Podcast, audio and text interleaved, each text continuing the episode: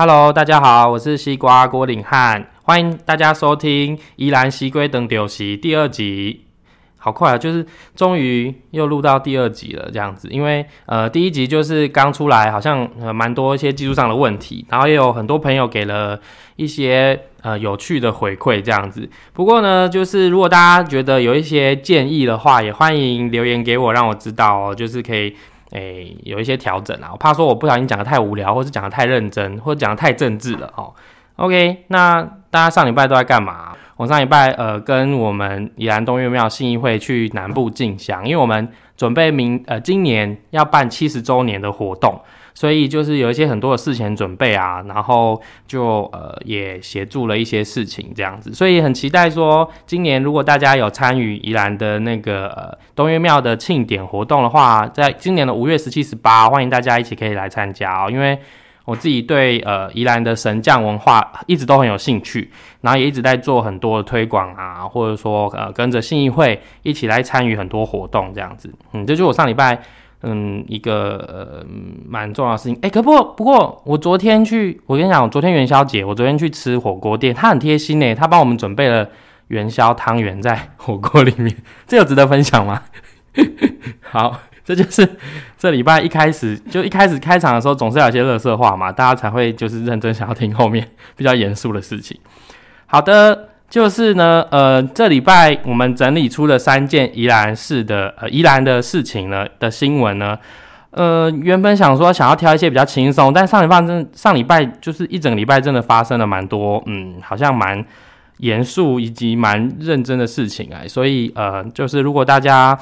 觉得我我会尽量讲的轻松一点啦，但有些题目当然比较没有办法哈。好，那第一则呢，因为上礼拜跟大家分享到的是关于文化局的事情，就最近文化局真的是多事之秋诶，就是呢，我们的前文化局长好就是。去呃上礼拜有一篇报道，好是我们林传媒的一个独家消息。这篇报道出来的时候，真的是疯狂传呢。就是我们的前文化局长呢，好，然后他在二零一九年担任南洋文教基金会的呃副执行长的期间呢，疑似泄露了标案的资讯，然后来图利好某些的特定业者。这件事情。呃，突然爆出来，真的是一个吓死人呢。因为上礼拜才刚好在跟大家分享文化局长的事，新任文化局长的事情，然后也提到说前任文化局长似乎就是并不是让大家觉得是一个很合格的文化局长。结果呢，马上就呃就是发生了哦，这件就是他图利厂商的这件事情，因为在同安节的一些标案的部分。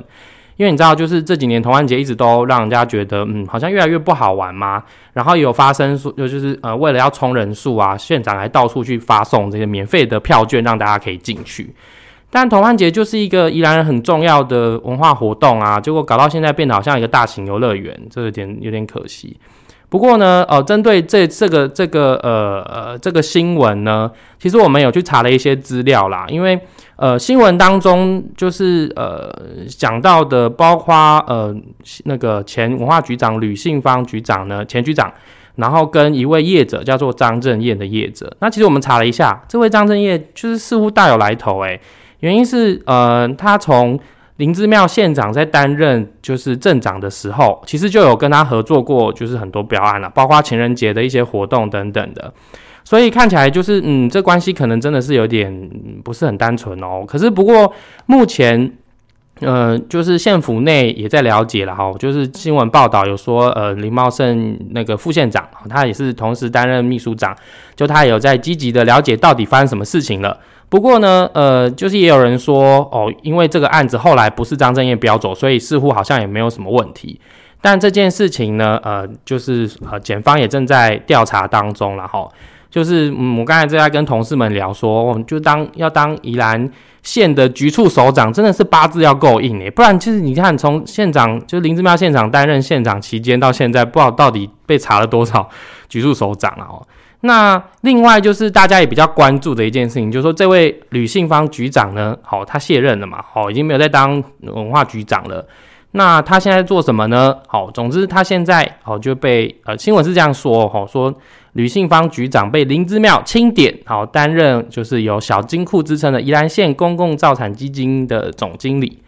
这个，嗯，就是说那个造产基金、公共造产基金这件事情，好，为什么说它是小金库呢？就是说大家知道，就是呃罗东镇一直到大家都知道罗东镇是一个很有钱的镇公所，原因是为什么呢？因为他们其实也有一个很厉害的金鸡母，就是他们的停车场。就大家每次到罗东夜市的时候，都会看到排很排很长队伍的那个停车场啦。那其实宜兰县政府那个那个也是，就那个就是罗东镇公所自己的那个公共造产基金，所以他们罗东镇公所就有很多钱可以用，因为自己自己镇公所地方政府赚的钱，所以他们在使用上就可以不会受到这么多的限制，因为那就是我们自己县政府赚来的钱嘛，哦，公所赚来的钱。那当然，宜兰县政府也有同样的这样子的一个，像呃有一些砂石的收入啊，吼，然后营运呃剩余土石方的这些收入啊，等等等，哦，那这些收入也就是这个公共债基金，好，这个呃这个机构呢，要主要呃说算是他们的负责的一个单位啦。那现在这位吕信芳，我们的前文化局长呢，好，从一个文化单位突然跳到了这个单位呢，我觉得蛮特别，也许是回到他自己的本业了哦，因为。其实大概呃不外乎也是要跟大家分享一些，就是呃，因为上礼拜很多人就是听了之后，哇，就是想说我很可怜啊，文化就是宜兰明明是一个文化很重症的地方，结果到现在为现在呃一直不断的出包或是出状况啦。那我其实刚好上礼拜就是在呃看一篇文章的时候，我觉得嗯很有感诶，就是有一个人分享了一段文，就是一段数据，他就说就是他看到一段数据哈，就是说呃台湾。平那台湾人平均的消费数字这样子，他用一个比比那个比喻哦，就是说台湾人每年一个人哈喝手摇饮，平均好平均每个人一年喝的手摇饮是三千元，好就台湾人愿意花一年花三千元来喝手摇饮，但是呢，如果要花钱好一年要花钱去看艺文表演的话，只愿意花就是平均下来好只花了五十二点八元这样子，就真的是一个很大就是很有趣的，就是。啊，到底是嗯好，就是就虽然这样讲起来怪怪，不过就是真的希望说县政府也多花一点心思在文化的事业上啦，好让就是真的很愿意在台湾或是在宜兰做文化工作的人，可以有更多的机会被大众看见。好，所以呢，这第一则新闻就是要跟大家分享，就是真的是嗯，我们文化局就是多事之秋啦，希望接下来文化局可以。呃，可以多往好的方向或好的新闻来露出，好让大家能感受到一些文化局的新气象啊。因为我们的文化局长也新上任，黄半书局长新上任啊，所以呢，大家如果有兴趣想要了解更多，可以到林传媒，他写的蛮详细的。好，不过就是这个呃新闻的的后续呢，呃，目前好像只烧了那一天吧，后面就没有特定的后续了哦。那再来第二则新闻要跟大家分享的哈，因为这则新闻我那时候当下看到的时候觉得诶很有趣诶，因为就是明明这是去年的新闻，怎么二月一号我就上礼拜突然又被拿出来讲了？看起来应该就是为了要宣传吧，哈，宣传我们宜兰县好县长那个林志妙县长的政绩啊，就是说呃经济日报以及南山人寿呢，好在去年的十二月的时候公布了一个二零二二的县市幸福指数大调查。嗯，这个好像也就是在那个呃上一任的任期结束之后公布的，哈，就是等于就是在说上一任任期结束的一个成绩单啊。那新闻是这样说，哦，说宜兰县呢从原本二零二一年的十二名大幅哦要进到第三名。对，这个是呃这个礼拜一个嗯突如其来的新闻啊。那我个人其实看到之后呢，嗯，想说哇，第三名诶，宜兰县政府很厉害，居然可以从十二名变第三名。嗯，这没有嘲笑的意思啊。不过我就是看了一下内容之后，发现哇，这是好像没有这么公信力诶，就是 就是好像可以跟大家聊聊，因为你知道吗？嗯，这没有什么嘲讽意思，不过就是第一名是花莲呐，哈，我看到花莲的时候，我想说，嗯，就是我从来也没有看过花莲有拿过第一名的成绩，不过我看了一些里面的内容呢，我觉得好像蛮值得，就是让大家讨论一下，到底呃，这个这个有没有让大家觉得幸福啦，哈，就是呢。这个里面为什么会宜兰县这么高分呢？好，我我看到的资料是这样子，就是呃，它里面有有一些数据，比如说像是居住条件啊，然后或者说呃生活环境啊等等等的。那宜兰县政府它好像在居住条件这个部分拿到蛮前面的分数，然后所以导致于它其他呃的分数也。就比较低的分数也被拉高了，哈，所以这个真的是，然后因为居住条件的部分，我其实看到的时候，我其实傻眼了蛮久哦。这是嗯，用词就是真的是觉得傻，因为他居住条件的呃的的的标准是呃每一个宜兰人好在这边居住的平均的平数好，然后多少来决定他的这个分数高低。然后而且他也去，就是他打电话去问，就是做一些民调这样子。所以我看到时候想说，哇，原来居住条件是用。就是你住的平数的大小来决定到底分数高还是低，嗯，就是这，所以大家觉得居住的空间够大就很幸福嘛，嗯，这个好像蛮因人而异的，因为像我有时候，就是我个人其实也觉得小空间蛮舒服啦，很有安全感，所以这一题问我就个人就觉得很不准啦哦。那再来就是第二个是关于呃就业的部分。然后就是，反正就是他调查说，到底呃，十五岁到六十四岁的就业者的占该年龄的人口比率，好，反正就是这个部分也是全台湾第二，意思就是说这个第这个这个呃年龄的呃的集聚中间的人，好，就是就业人口是很高的，好，所以嗯，就是说每个人都有工作吗，还是什么的？就是我其实看不太懂它的指标的内容，因为它其实形容的蛮少的，不像。呃，我其实后来有做比对啦，就是用那个《天下》杂志的呃满，就是也是幸福指数来做那个比对。那同样这个所谓的就业项目的部分，在那个呃《天下》杂志的部分，它就是呃比较相近的啊，是用经济力。那宜兰其实只有拿到第九名而已，它的数据就蛮明确的，就有很多呃比较细节的，包括说就业啊，然后就业环境啊等等等的啊，然后一些呃产业的部分。其实就比较明确，会让你知道说，哦，原来是这个原因怎么样。但是这一份经济日报做的这个调查，好像就没有这么明确。因为我看到每一项指标的时候，我个人是都觉得，哦，好像要再更清楚一点，才会知道到底，嗯，是不是幸福的。对，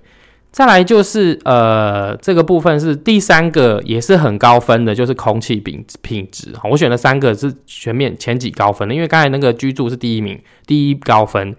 然后就业这个是所有排名全台湾排名第二，然后再来是空气品质的部分呢，全台湾排名第三哦。因为其实这几年就是呃台中啊，或者是说呃南部的空气品质问题，其实好像是大家都蛮关注，就在地人蛮关注的嘛哦，就是大家知道那古关空气的部分。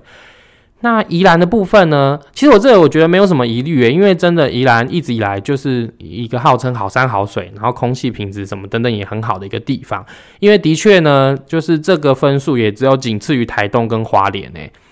那不过很有趣的是，居然在天下杂志的部分，它是用环境它整个包裹所有的环境。天下杂志只有第八名诶，哇，那所以在天下杂志的指标里面，我们比较低分诶。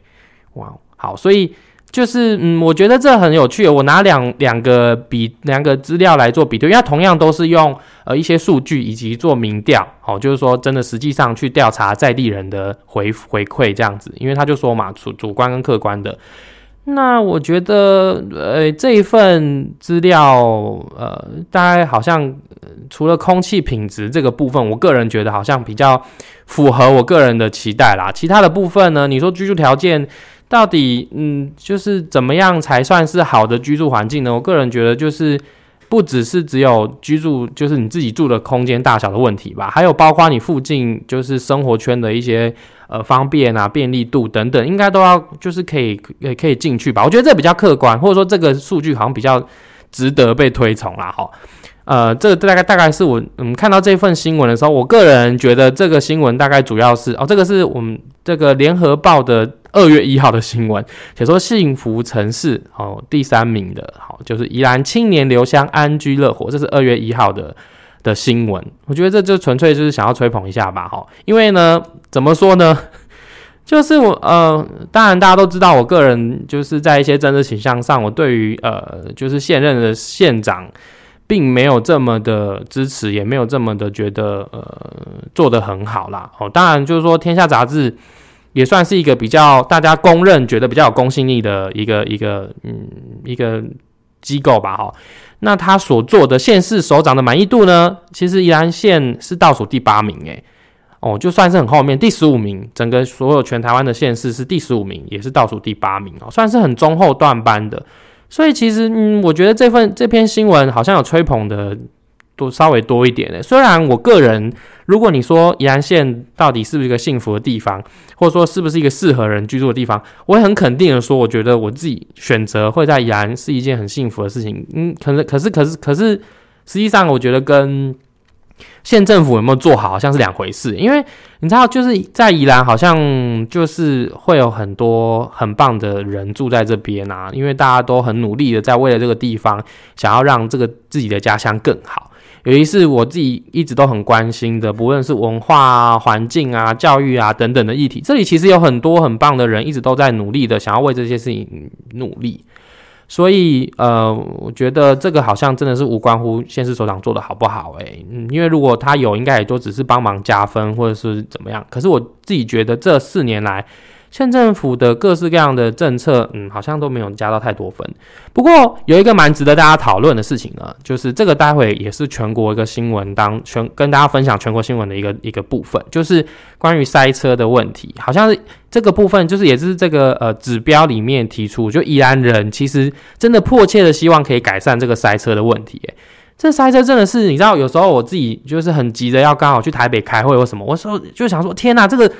比如两三点这个时间，我到底想说，这是到底在塞几点的？怎么会就是平常想象中嗯没有塞车的时间，居然也塞车了？所以这真的是很难琢磨。然后就大家知道，就是除了火车以外，你能选择就是坐那客运或者是自己开车上台北。然后就是你就塞在里面，你真的无法想象这个这个到底会塞多久。然后有时候一塞下去，真的是很痛苦。好，这个就是。嗯，我相信这也那另外一个就是假日，你知道宜兰人常常就是自嘲嘛，就是我们就说哦，就是呃平常假日的时间，好宜兰就不不敢出门，因为其实假日都是观光客啊，或者是到处都来塞，尤其是几个重要的景点或者是几个重要的店，都一定会塞车塞爆，真的是很痛苦。好。所以呢，这就是第二则要跟大家分享的新闻，就是说，就是一个把老新闻拿出来重新再写，然后告诉大家，哦，依然是一个很幸福的城市哦，而且是全台湾第三名幸福的城市。OK，我心中当然是觉得宜兰是第一名啦。不过它里面的指标，我个人是觉得，嗯，可以好好思考明年这个指标可以怎么样做调整。对，接下来要跟大家分享的新闻是比较呃，就是嗯比较稍微严肃一点啦，好就是大家。昨天，呃，一一则新闻出来，就是我们的佛光山的星云大师圆寂，好，这享受，好，享受九十七岁，好，九十七岁。那，呃，其实为什么会分享这则新闻跟宜兰有关呢？因为很多人都觉得，诶，为什么，呃，星云大师跟宜兰有什么关系呢？明明他是好像在高雄，是大家比较知道的地方，这样子。但其实呢，星云大师确实跟宜兰是有很深的渊源的。呃，就是先不论大家对于星云大师的评价如何，但确实在历史的部分上呢，呃，星云大师曾经就有说过了，好，说他在弘法历程中宜兰是一个非常重要的据点。为什么呢？好，就是因为很多朋友其实来宜兰玩的时候，然后我带他经经过呃我们的中山路，好，宜兰市的中山路，都会看到佛光呃佛光的南阳别院，然后他们就问说，哎，为什么佛光山在这边也有地方？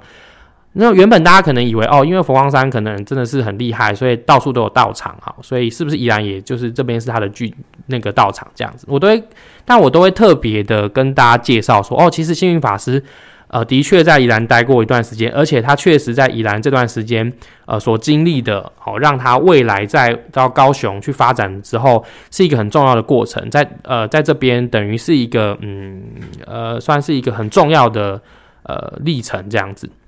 所以啊，所以大家也常问说，为什么佛光佛光大学在宜兰？以为是这边好像地比较好买，还是怎么样？没有，就是确实他希望他他也想回馈这个地方，觉得宜兰是他曾经待过一个很重要的地方，所以他应该要回馈这个地方。所以，呃，佛光的莱阳别院确实也在宜兰扮演了一个很重要的角色。然后，嗯，比如说拿一个比较呃大家比较常知道，就是那个呃那个叫什么？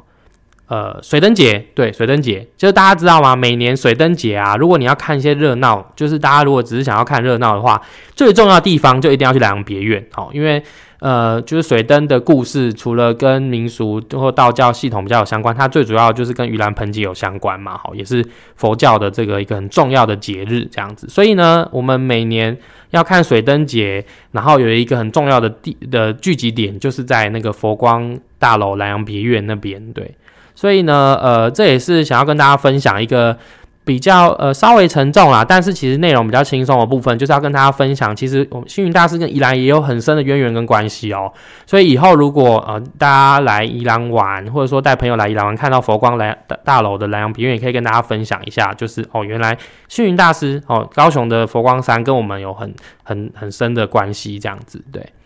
好，这就是第三则要跟大家分享的呃的新闻了。好，那接下来要跟大家分享的是我们呃呃全国的新闻呢，因为知道吗？就是我们在挑这个全国新闻，真的挑蛮久的，因为就是上礼拜一直有不断有各式各样的全国新闻值跟值得跟大家分享的。不过最后呢，我个人挑了一个我自己最有兴趣的，是跟交通有关系的，就是在呃呃上礼拜突然。呃，应该说昨天还前天吧，然后突然有一篇新闻就就提到说，呃，就是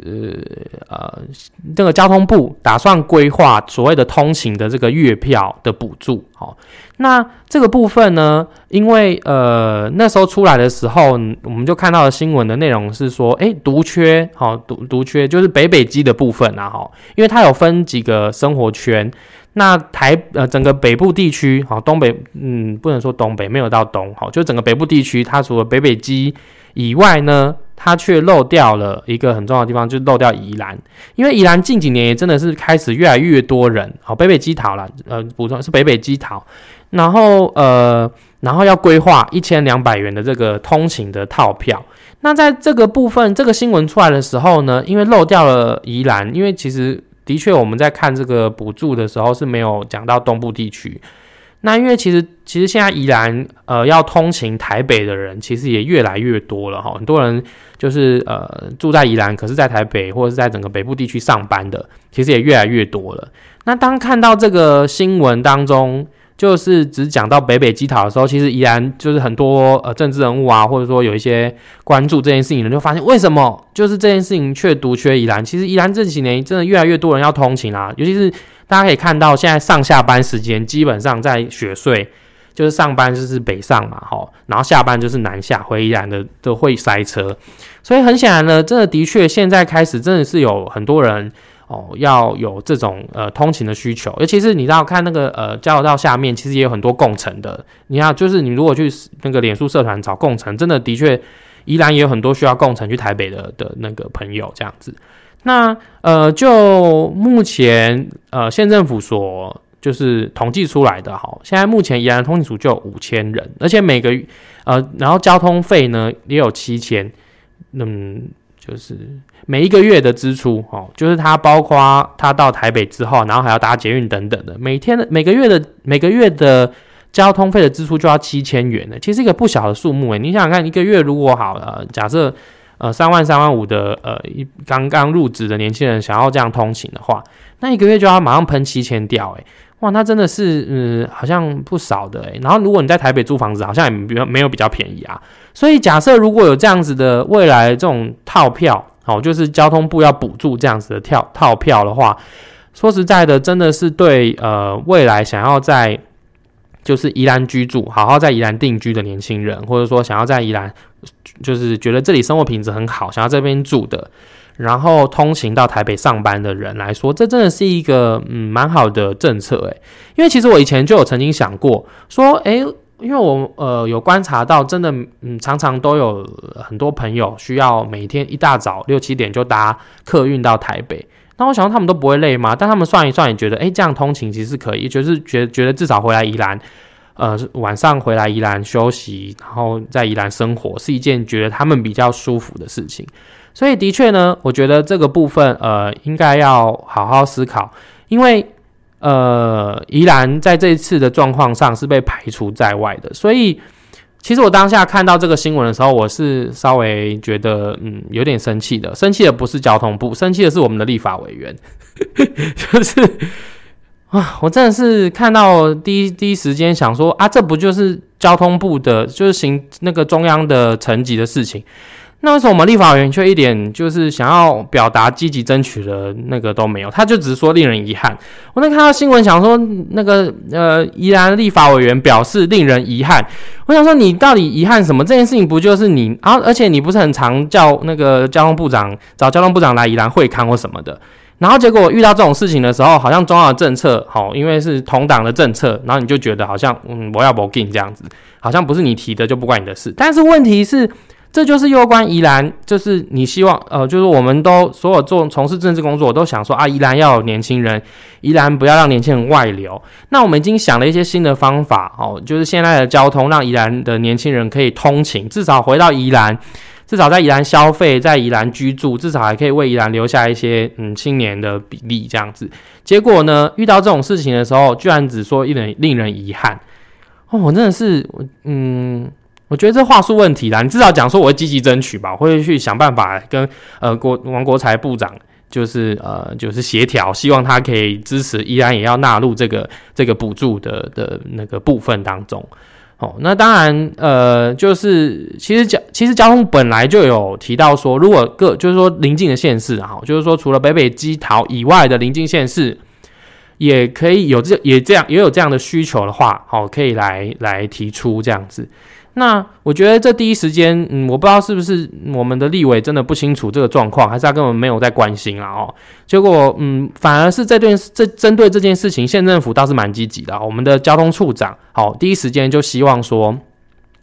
因为大家都知道上下班时间很塞车嘛，因为代表说可能真的很多人有很多人是开车上下班的，所以我们更希望的是说。嗯，就是大家可以多搭公共运输，才能够稍微舒缓一点这样塞车的问题嘛。所以，呃，就是我们的那个呃的的交通处长哦，就有特别提到，然后也把这个数据提出了哦。不过呢，呃，就是这个部分交通处哦，宜兰县政府交通处比较积极了哦。不过，我个人是觉得，除了这个以外，哈，县政府应该也要思考。就如果你要大家搭公共运输，那当然你跟交通部争取是一回事啊。不过，你希望跟呃县呃，就是说希望县宜兰县民可以多好来。呃，就是搭公共运输，那你也要知道说，哦，包括说你到时候那个公共运输的的附近的停车空间，因为你知道吗？就是嗯，这个很很多人都有这个同感，因为像我就是，你知道吗？你如果要以宜兰市的呃转运站来说好了，宜兰市的机车停车格，哦，机车停停停车的地方是完全没有任何的遮雨设备的。这个就是呃，这也是有朋友跟我反映过一件事，那我当然自己也深深受这个这个痛苦，因为你知道宜兰就很常下雨啊，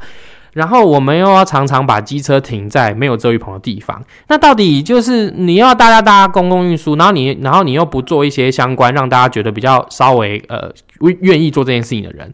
的的的的的公共设施，那怎么样鼓励大家去搭就是客运去台北呢？对不对？然后。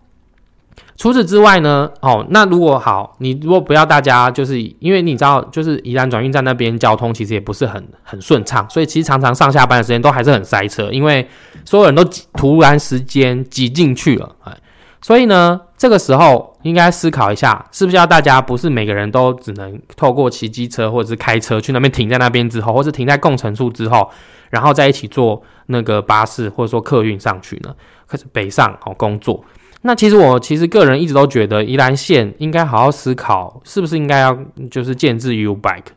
因为这件事情真的是，嗯，我们推很久诶，然后县政府就一直说啊，因为那个下雨下很多，所以不适合。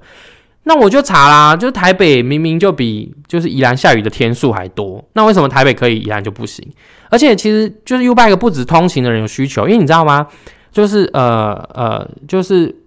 观光客来到宜兰，其实大家都已经很熟悉 U Bike 整套系统。如果来宜兰玩的时候，其实也可以用 U Bike 来，你就鼓励大家坐客运来嘛。那你来了之后，你才能让大家就是有这样的接驳的部分。因为你知道吗？从宜兰火车站就好，我拿宜兰火车站来说，其实附近就蛮多，